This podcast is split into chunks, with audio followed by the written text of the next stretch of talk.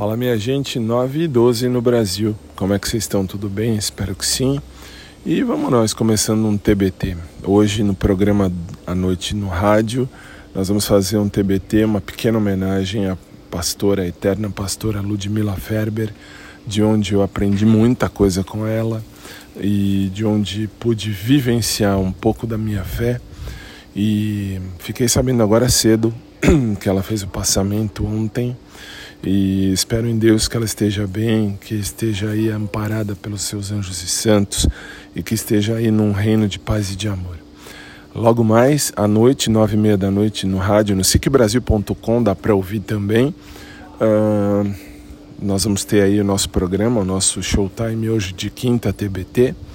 E aí a gente vai fazer uma pequena. A gente não, eu vou fazer aí, eu vou, vou me dar o luxo de falar eu mesmo, não a minha equipe, eu vou fazer aí uma pequena homenagem à, à eterna pastora Ludmila Ferber, que foi, mas deixa um legado gigante, pelo menos para mim. Para mim, ela deixa um legado fabuloso.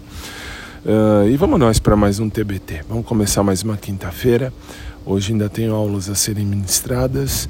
Não sei se vou para academia, se não vou, uh, mas isso tudo bem, isso é outra história.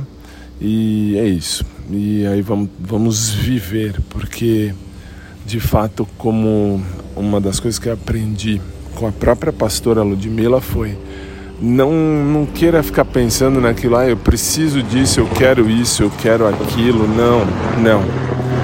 Aí é que tá, eu que sou, assim, sou meio que fissurado na ideia de amar e ser amado, não posso ficar fixado nessa ideia. Tenho que viver e Deus dá o resto. Tem que lançar boas energias para o universo e o universo devolve.